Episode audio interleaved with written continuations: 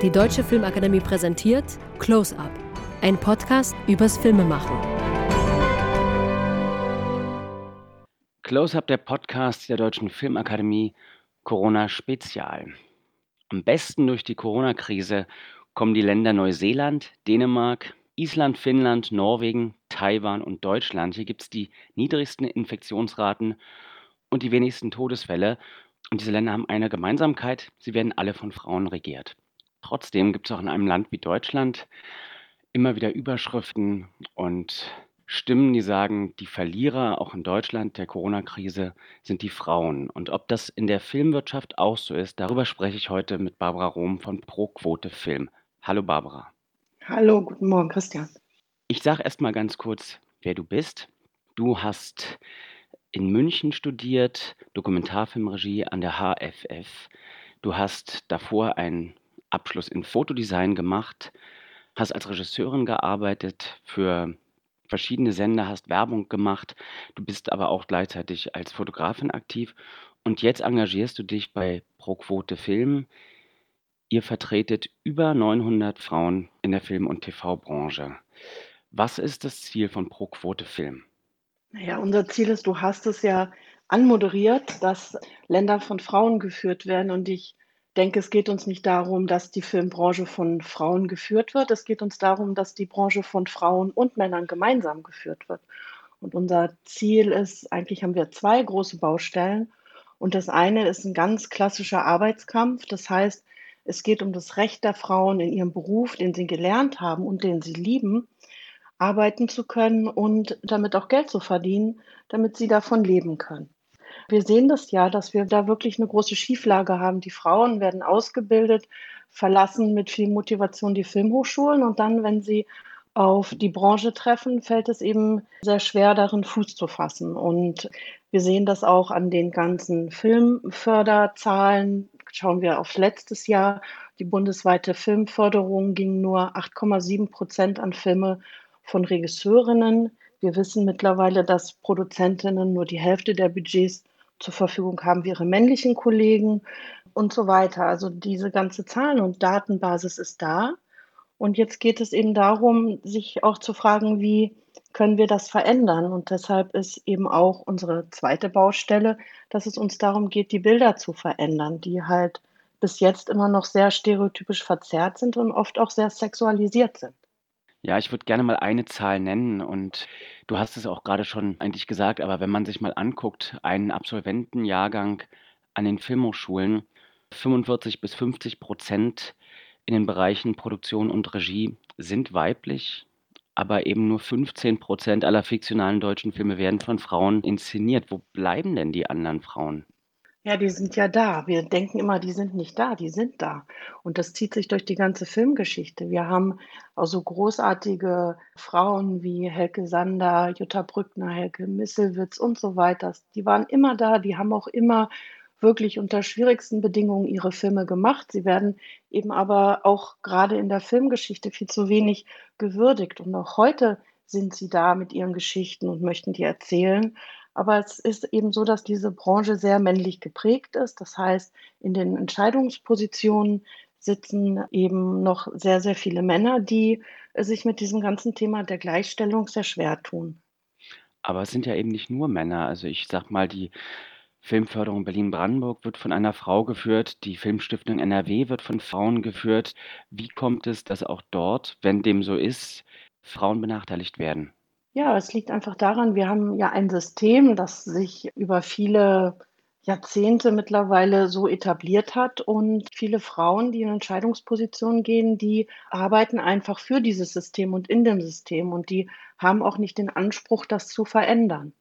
Heißt es, wir verschenken in Deutschland ganz bewusst kreatives Potenzial? Absolut.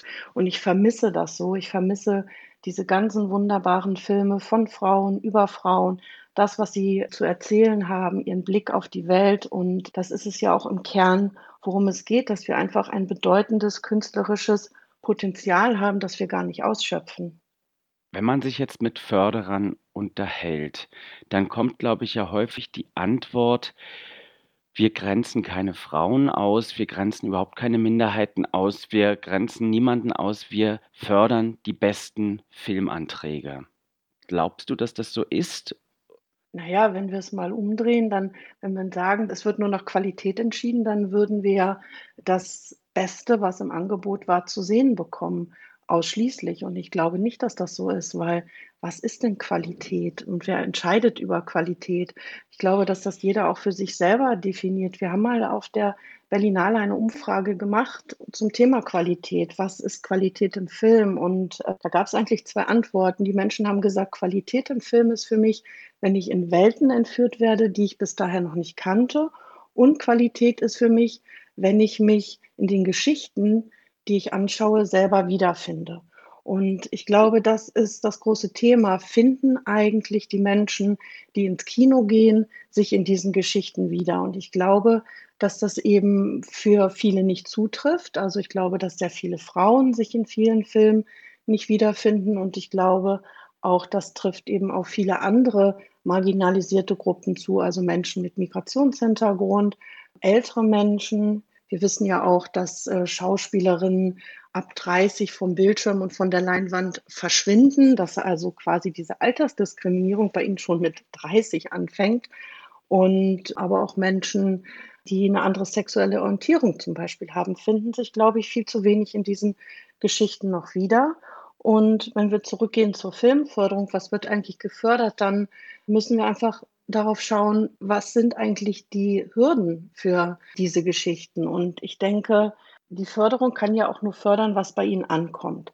Und wenn die Hürden vor der Einreichung schon so groß sind, zum Beispiel für die Frauen, die Länderförderer zum Beispiel wollen ja einen Sender haben, der sich für das Projekt committet. Wir wissen aber auch, dass Sender sehr wenig mit Regisseurinnen zusammenarbeiten. Das heißt, diese Hürde ist schon sehr groß.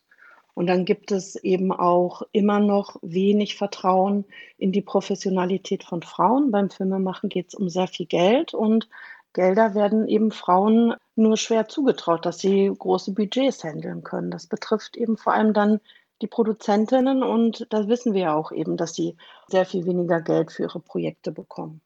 Warum ist das so? Warum traut man Frauen nicht zu, ein großes Budget zu handeln? Das ist kulturell gewachsen. Das liegt einfach daran, dass wir eben wirklich in dieser patriarchalen Ordnung leben, die ja, sich durch unsere ganze Geschichte und auch unsere ganze Kulturgeschichte zieht. Und wir schauen eben auf Menschen und ordnen sie ein. Ähm, da haben wir Stereotype im Kopf. Und gerade diese Berufe, Produktion und Regie sind ja sehr männlich konnotiert. Das heißt, solche Eigenschaften wie Durchsetzungsvermögen schreibt man eben eher Männern zu. Ja, wobei ich kann jetzt mal aus meiner Beobachtung sagen, ich kenne auch sehr viele sehr selbstbewusste Frauen, die auch sehr viel Sicherheit ausstrahlen. Ich habe manchmal das Gefühl, Frauen neigen vielleicht weniger dazu, sich selbst zu überschätzen. Und ich frage mich manchmal, wird männliche Selbstüberschätzung immer noch mehr gefördert? Ja, das ist auch so. Es gibt so ganz in der Genderforschung ganz viele interessante Erhebungen, zum Beispiel vom Marathonlauf wurden Frauen und Männer gefragt, wie sie sich einschätzen. Und die Männer haben sich eigentlich alle überschätzt und die Frauen haben sich alle ihre Leistung unterschätzt. Und klar, das ist alles eine große Baustelle, aber wir können ja gegen diese Dinge was tun und wir können eine Willkommenskultur schaffen für Frauen, dass wir, klar, wir haben einen großen Verteilungskampf, aber Frauen müssen sich eben auch gewertschätzt und willkommen fühlen und das Gleiche gilt für ihre Projekte, Produ Produzenten und Produzentinnen müssen auch mehr darin investieren, diese Geschichten zu entwickeln, dass dann, wenn sie zur Förderung geben, ein großes, starkes Paket einreichen können, das eine gute Chance auf eine Förderung hat. Weil wir entscheiden ja bei den Förderungen nicht einfach nur über Qualität oder da ist eine tolle Idee, sondern es wird ja über ein ganzes Paket entschieden. Welche Erfolge habt ihr bisher erzielt? Kannst du ein paar Meilensteine aufzählen?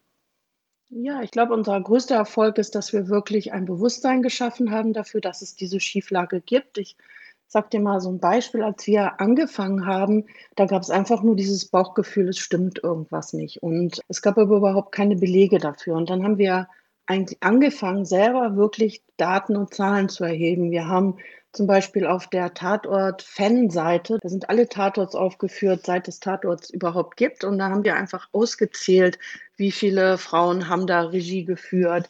Wir haben versucht, von den Filmhochschulen Zahlen zu bekommen über die Anzahl der weiblichen Alumni und so weiter. Und das war eigentlich das Schockierendste, dass es überhaupt keine Zahlen und Datenbasis dafür gibt. Und als wir das gemacht haben, haben wir festgestellt, wie groß diese Schieflage ist. Und wir haben auch Studien gefordert. Wir haben die ja mittlerweile, diese große FFA-Studie, die ähm, wirklich das ganze Bild aufzeigt. Und das ist, glaube ich, ein sehr großer Erfolg. Ein anderer Erfolg ist, glaube ich, dass viele Menschen an diesem Thema jetzt auch nicht mehr vorbeikommen. Also, dass sie einfach wissen, sie müssen sich damit beschäftigen. Nur leider mündet es bisher noch nicht wirklich in Maßnahmen, die ergriffen werden, um es dann am Ende auch zu verändern. Damit tut sich die Branche noch sehr, sehr schwer. Ich sage mal, dieses Gleichstellungsthema ist immer so outgesourced. Es gibt immer die großen Probleme des Kinos in der Krise. Das müssen wir lösen. Aber ach so, ja, und dann ist ja irgendwie noch dieses leidige Gleichstellungsthema, mit dem wir uns auch beschäftigen müssen. Aber es wird einfach nicht gesehen, dass darin auch die Chance liegt, wenn wir einfach dieses momentan brachliegende große Potenzial, dem wir irgendwie einen Raum geben würden, dann würden wir ja auch viel für die Qualität tun. Wir würden viel mehr besondere Geschichten, andere Geschichten sehen, die wir bisher so noch gar nicht gesehen haben. Es gibt ja wunderbare Beispiele dafür, Denken wir mal jetzt an den Film Systemsprenger oder Maria Schrader hat ja jetzt auch diese wunderbare Serie Unorthodox gemacht. Das sind ja ganz tolle Perspektiven, die wir da auf einmal sehen und die zu einer großen Qualität auch führen.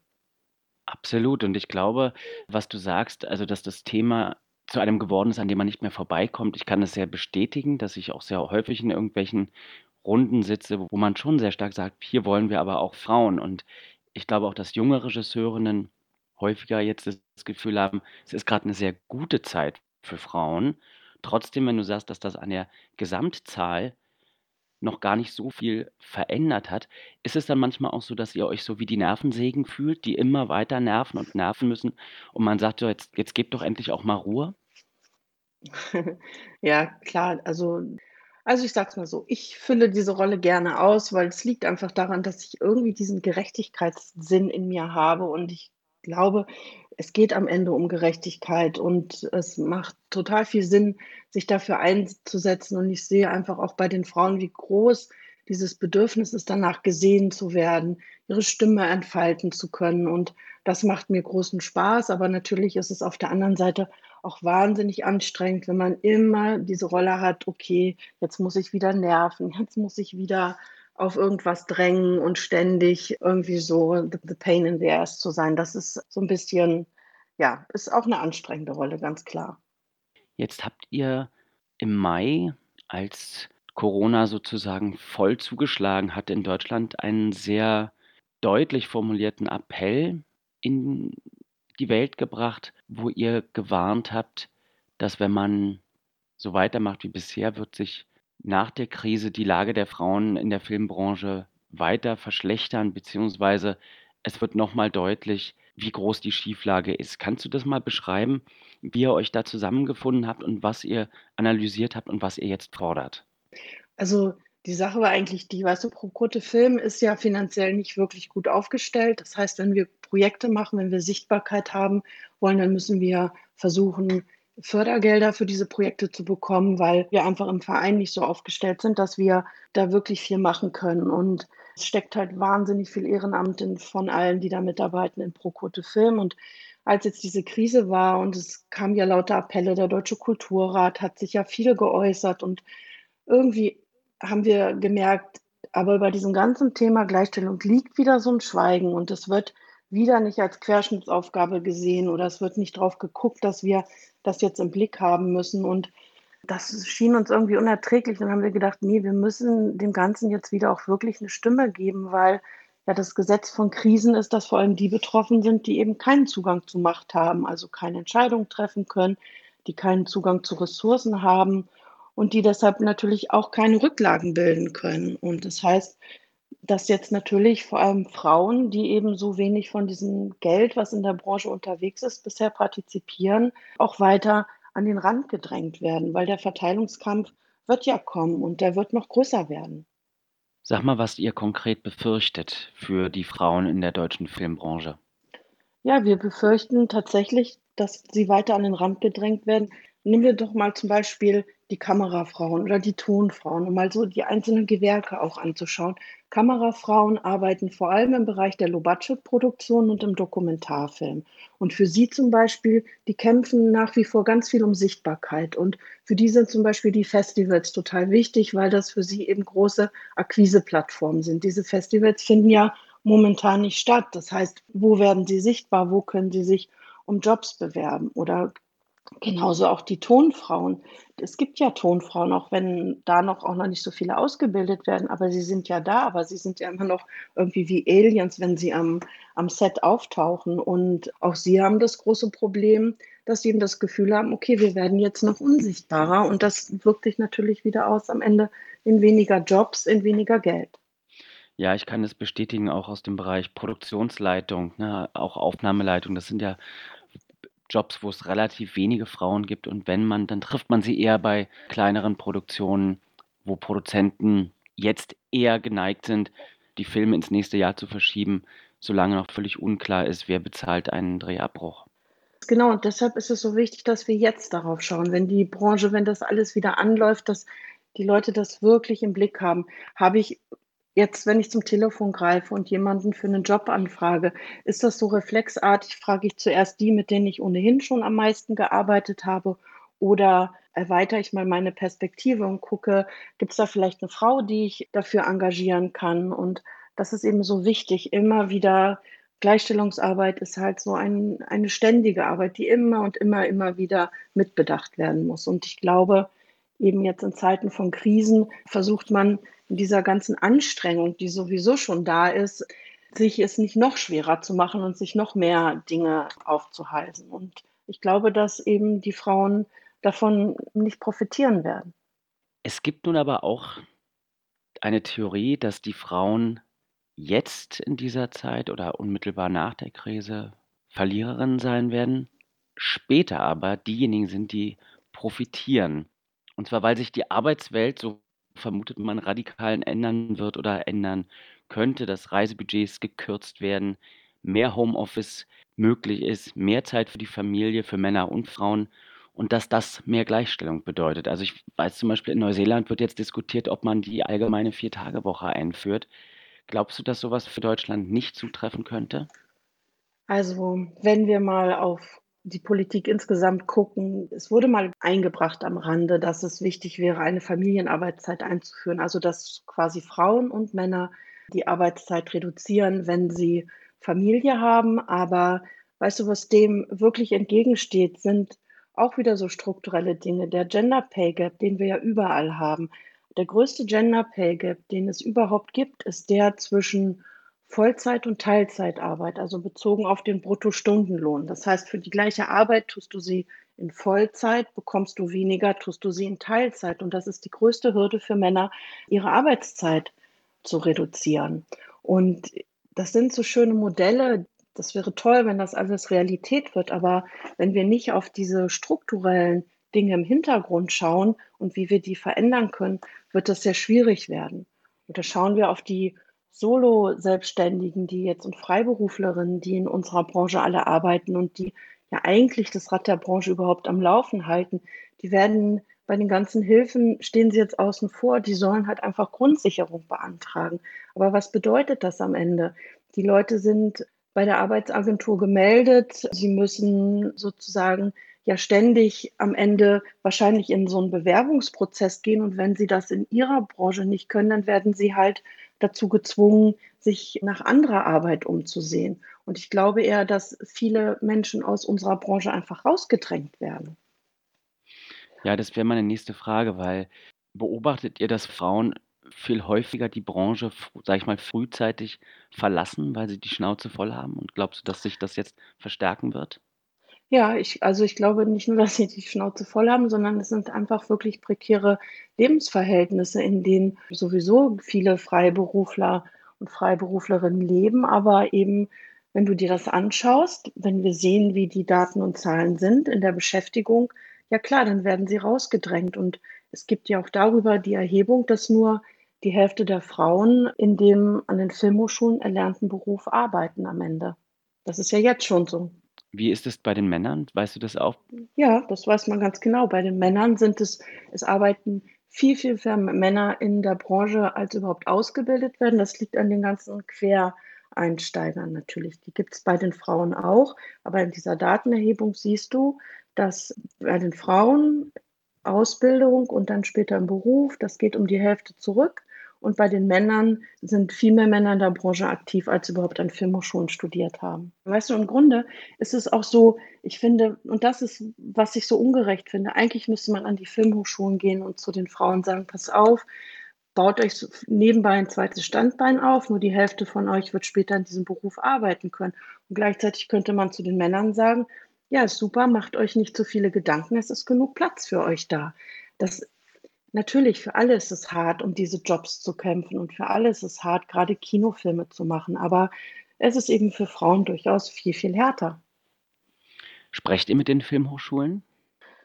Ja, bei uns im Vorstand war ja zum Beispiel Susanne Feudel, Gleichstellungsbeauftragte von der Filmuni und hier in Potsdam und die haben dieses Thema auch gesetzt. Ich glaube, die tun an der Filmuni auch sehr viel, um dafür ein Bewusstsein zu schaffen. Gibt es positive Veränderungen durch die Corona-Krise? Oder gibt es bestimmte Initiativen, die jetzt möglich geworden sind, die es vorher nicht gab? Gibt es etwas, was dir Hoffnung macht?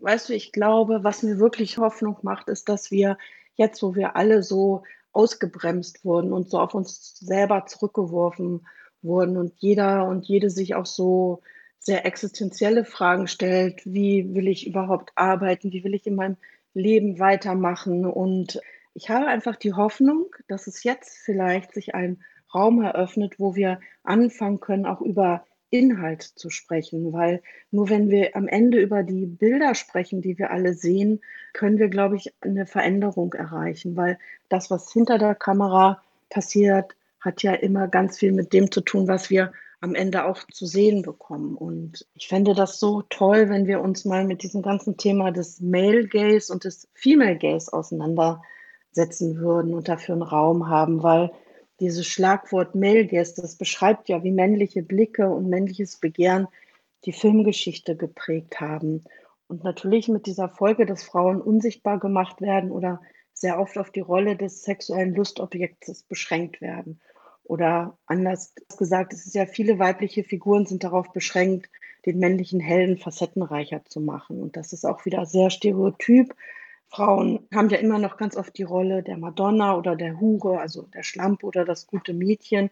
Das zieht sich durch unsere ganze abendländische Kultur und ist auch heute in vielen Filmen noch wirkt. Also das hat diese Folge, dass Männer eben als Subjekt wahrgenommen werden und Frauen als Objekt. Roger Ebert spricht in seinem Dokumentarfilm Life Itself von Film als Einfühlungsmaschine. Und Film ist ja das Einfangen von menschlichen Emotionen.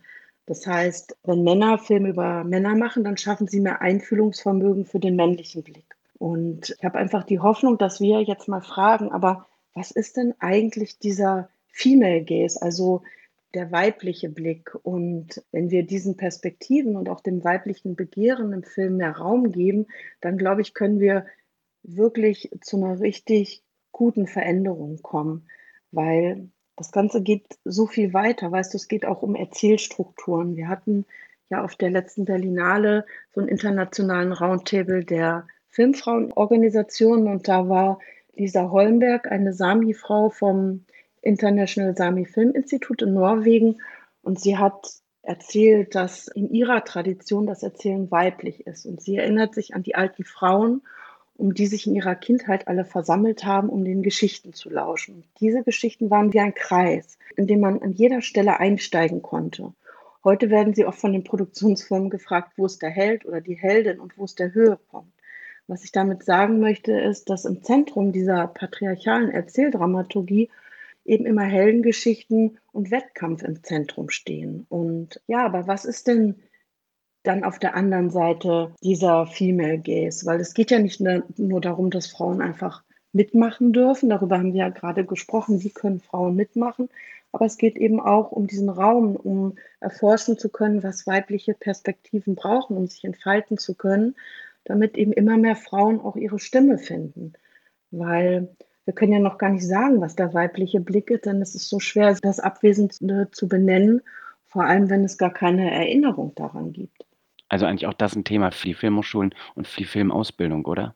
Ich glaube, es ist für uns alle ein Riesenthema. Es ist auch ein Thema für Filmförder und ihre Kommissionen, weil es einfach so wichtig ist, eben nicht dieses weibliche Erzählen immer als das andere zu sehen, sondern dass es so eine Selbstverständlichkeit bekommt. Und weißt du, du hast ja den Film Paula gemacht über Paula Modersohn Becker. Und das ist so interessant, weil das ist ja auch ein Film über eine Frau, die versucht, aus dieser sozialen Rolle, die ihr zugedacht wird, auszubrechen. Und wie die Männer, zum Beispiel hat ja ihr Mann das Recht, sie in eine Nervenheilanstalt einzuweisen. Mhm. Und du zeigst ja auch, wie die Männer um ihren Ehemann herum versuchen, ihn dazu zu bringen, weil seine Frau sich nicht an die zugeschriebene soziale Rolle fügt. Und ich finde in ganz vielen Filmen, die von Frauen jetzt gemacht werden, wunderbare Filme wie Mustang von Denise Gamse Ergüven oder Lady Bird von Lady Bird von Greta Görving und so weiter oder Porträt einer jungen Frau in Flammen. Es geht ja immer darum, dass Frauen versuchen, aus dieser sozialen Rolle, die ihnen zugeschrieben ist, auszubrechen.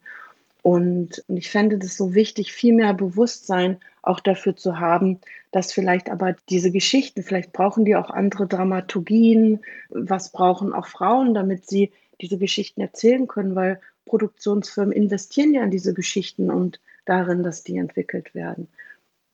Ja, ich glaube, das ist nicht allen so klar, was du vorhin erzählt hast, wie die Rolle auch heute noch, wie das Bild von Frauen häufig noch in vielen Filmen, vor allem in Filmen des Mainstreams, auch gerade im amerikanischen Kino definiert ist. Willst du uns einmal den Bechtel-Test erklären? Weil ich glaube, Ja. das ist etwas, was auch ganz spannend ist, das mal so im Selbstversuch zu machen bei Lieblingsfilmen oder Hm. vielleicht sogar beim eigenen Filmprojekt, an dem man gerade arbeitet.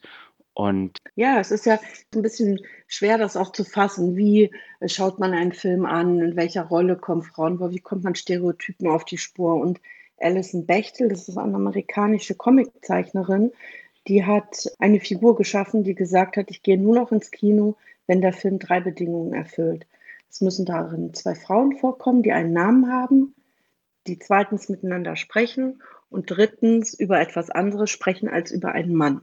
Und du wirst dich wundern, wie viele Filme diesen Test nicht bestehen. Also die Hälfte der Hollywood-Blockbuster-Filme fällt da durch. Also das ist so Avatar, Trance, After Earth, Django Unchained, aber auch Herr der Ringe, ganze Star Wars-Folgen, Star Trek oder auch Harry Potter. Und es gab mal eine Erhebung, da haben welche in Deutschland geguckt, auch Lola Rent oder das Leben der anderen bestehen diesen Test nicht. Und das ist halt wahnsinnig spannend, weil er einfach zeigt, welche Rolle und welcher Raum Frauen in Filmen zugestanden wird. Ich habe manchmal den Eindruck, Barbara, Frauen sind in dem, wie sie ihre Rechte einfordern, sehr zurückhaltend in der Sprache und sie sind vor allem geduldig. Habt ihr nicht manchmal das Gefühl, ihr müsstet viel wütender auftreten und viel radikaler für das kämpfen, was euch verwehrt bleibt, weil du hast es ja schon beschrieben, man geht in einen Beruf und man hat Träume und man merkt irgendwann, diese Träume erfüllen sich nicht und es liegt nicht unbedingt daran, dass man weniger Talent hat. Müsstet ihr nicht viel lauter noch sein manchmal?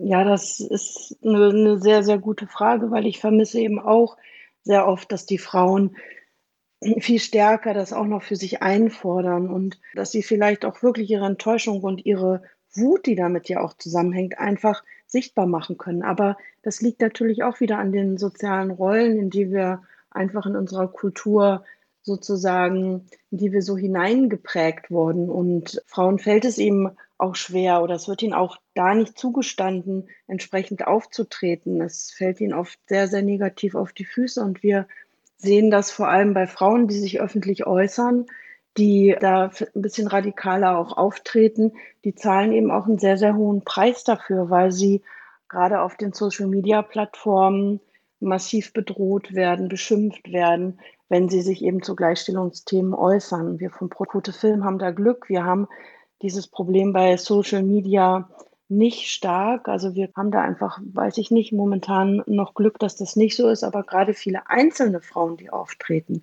und sich äußern, auf die fällt das wirklich böse zurück. Und ja, die haben dann auch mit großen Ängsten natürlich zu tun, dass irgendwann jemand, der in diese Drohung da per Social Media schickt, das vielleicht auch mal am Ende in die Realität umsetzt. Hm. Was gibst du jungen Filmemacherinnen mit, die jetzt Produktion im zweiten Jahr an der Filmhochschule studieren oder Kamera und bald auf den Markt geworfen werden, solange es vielleicht an den Filmhochschulen selber noch nicht so ein großes Thema ist. Was gibst du denen mit? Worauf sollen die sich einstellen, ohne dass es jetzt irgendwie eine Horrorvision ist? Was ähm, gibt es etwas, was du mit auf den Weg geben würdest? Ja, also ich finde gerade so diese junge Generation von Frauen, das ist ja nicht nur im Filmbereich so, wir sehen das ja auch in dieser ganzen Bewegung Fridays for Future, dass es da so viele tolle, starke junge Frauen gibt. Und ich gebe denen einfach mit auf den Weg, dass die einfach an sich glauben sollen, dass die immer wieder den Mut haben sollen, sich zu zeigen, dass sie ein Bewusstsein dafür entwickeln, dass ihre Stimme wichtig ist, dass das zählt und dass sie sich mit anderen Frauen darüber austauschen und stärken. Und ich gebe den älteren Frauen, die ja auch viel in unserer Branche unterwegs sind und gerade die, die in Entscheidungspositionen sitzen, mit, dass sie diese jungen Frauen einfach fördern müssen, dass sie die unterstützen müssen und dass wir denen helfen, dass die sich entfalten können. Ich habe eine letzte Frage. Welche Solidarität erfahrt ihr bei Pro-Quote Film von männlichen Filmschaffenden und was würdet ihr euch wünschen? Ich würde mir einfach wünschen, dass Männer so diese Scheu davor verlieren, sich mit diesen ganzen Themen auseinanderzusetzen und es nicht so als Angriff auf ihre Person oft zu nehmen und das Gefühl haben, wir sollen hier weggedrängt werden und ähm, wir haben irgendwie keine Berechtigung, hier zu sein. Das stimmt ja nicht. Natürlich haben Männer diese Berechtigung und es gibt so fantastische Filme von Männern. Es geht nicht darum, sie wegzudrängen. Es geht einfach nur darum zu sagen, ja, aber da ist was, was fehlt und bitte habt doch mal einen Blick dafür, dass es für uns alle gut wäre, wenn wir diese Perspektiven auch alle sehen könnten. Barbara Rum, ich danke dir für das Gespräch. Gerne, vielen Dank. Am Dienstag spricht Susanne Bormann mit Arne Höhne vom Piffelverleih über den Start von Christian Petzold Film Undine und überhaupt die Situation der Kinos und der Freiluftkinos in Berlin und Deutschland. Bis dahin, tschüss und bleibt gesund.